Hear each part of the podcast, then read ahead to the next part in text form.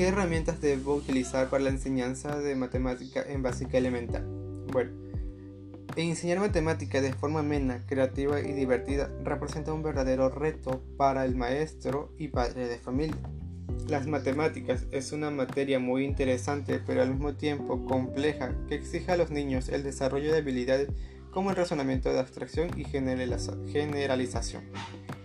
Uno de los materiales que podemos utilizar es un material concreto. Bueno, es un método efectivo y además divertido para que los niños aprendan a resolver operaciones matemáticas.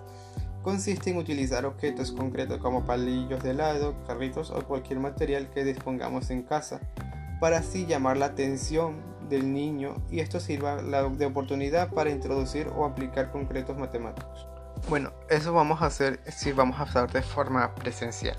Pero si vamos a utilizar eh, materiales o herramientas de forma virtual, es más bien buscar herramientas que sean fáciles de manipular. ¿Por qué? Porque nosotros como docentes queremos que los niños eh, aprendan a utilizar estas herramientas. No queremos que los padres sean los que resuelvan los ejercicios. No queremos que el padre sea el que esté al lado sentado y diciéndole, ¿sabes qué? Esto de aquí es lo que va a ir. Claro, y es porque el niño no sabe utilizar.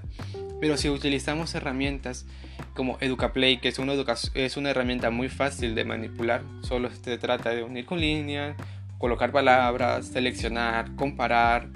Entonces, si utilizamos herramientas así de sencillas, vamos a aplicar o vamos a hacer que nuestros alumnos realicen y resuelvan sus propios ejercicios, ya no que los padres realicen. Porque es lo que hacen ahora. Los padres realizan los ejercicios de los alumnos. ¿Por qué? Porque el niño no sabe utilizar las herramientas didácticas.